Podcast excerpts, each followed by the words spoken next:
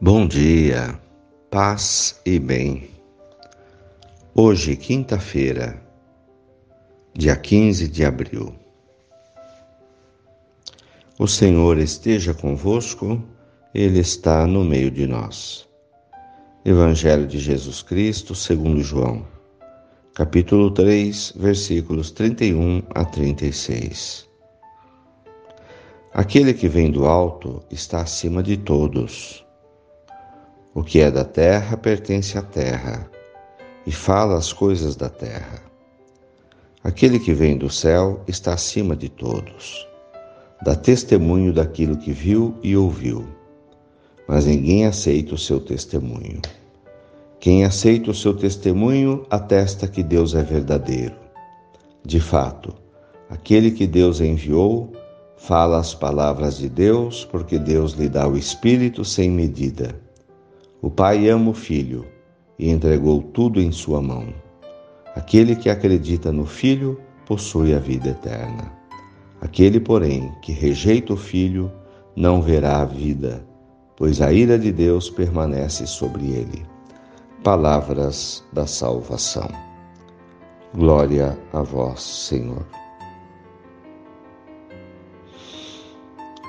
Irmãos de fé, o Evangelho de João, nesse texto, onde Jesus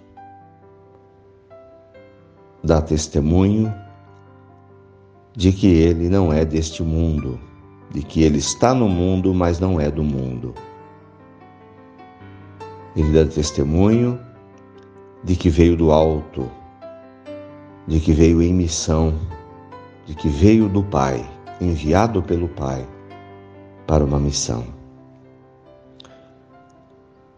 E para que o reino de Deus penetre na vida da gente, é preciso acreditar em Jesus, que Ele é o Messias, que Ele é o enviado do Pai, que Ele vem de cima e conhece todos os segredos do alto para aderir ao seu Evangelho.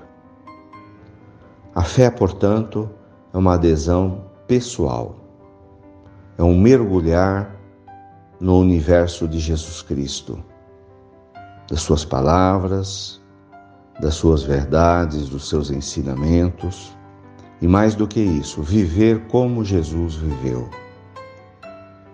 Trilhar os caminhos de amor que Jesus trilhou e nos ensinou. Jesus tinha a tranquilidade da sua identidade. Ele sabia muito bem que era transcendente a este mundo.